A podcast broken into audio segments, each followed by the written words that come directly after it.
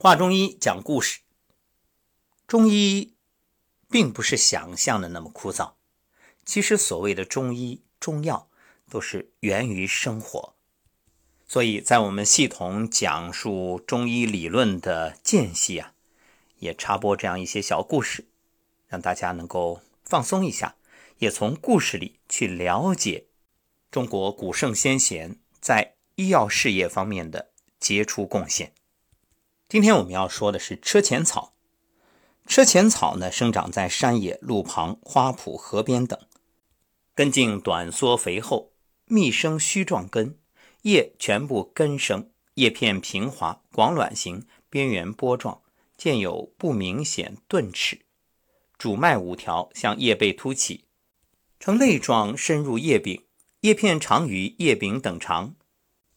春季、夏季和秋季，株身中央。抽生穗状花序，花小，花冠不显著，结椭圆形硕果，顶端素存花柱，熟的时候盖裂，撒出种子。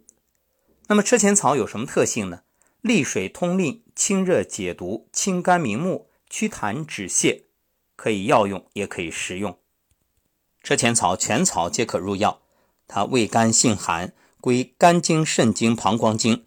清热利尿、祛痰凉血、解毒，对于水肿、尿少、热淋涩痛、暑湿泄痢、痰热咳嗽、吐血、衄血，所谓衄血就是鼻出血，还有臃肿疮毒都有效果。炮制方法呢，就是除去杂质，洗净、切断、晒干。不过车前草也有禁忌，对于肾虚不顾、滑精者禁用。好，接下来我们就讲述关于车前草的故事。相传在尧舜禹时期，江西雨水过多，河流因泥沙淤阻，致使逐年发生水灾，使老百姓水田被淹没，房屋被冲倒，无家可归。舜帝获知消息，就要禹派副手伯益前往江西治水。他们采用疏导之法，疏通赣江，工程进展很快，不到一年就修到吉安一带。这一年夏天，因久旱无雨，天气炎热，工人发昏发烧，小便短赤，病倒的人不计其数，大大影响了工程的进展。舜帝知道了，就派禹带医师前往工地诊治，可无济于事。禹和伯益急得在帐篷前来回踱步，坐立不安。一天，一位老大爷捧了一把草，求见伯益将军和禹。禹命老大爷入帐，问其何事。老大爷说：“啊，报告大人，小老儿是喂马的马夫，我观察到马群中有些马匹撒尿清澈明亮，饮食很好。”而有些马呢，却不吃不喝，撒尿短赤而少。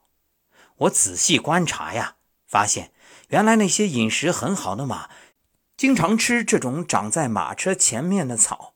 我就扯了这些草去喂那些生病的马，结果啊，第二天这些马全都好了。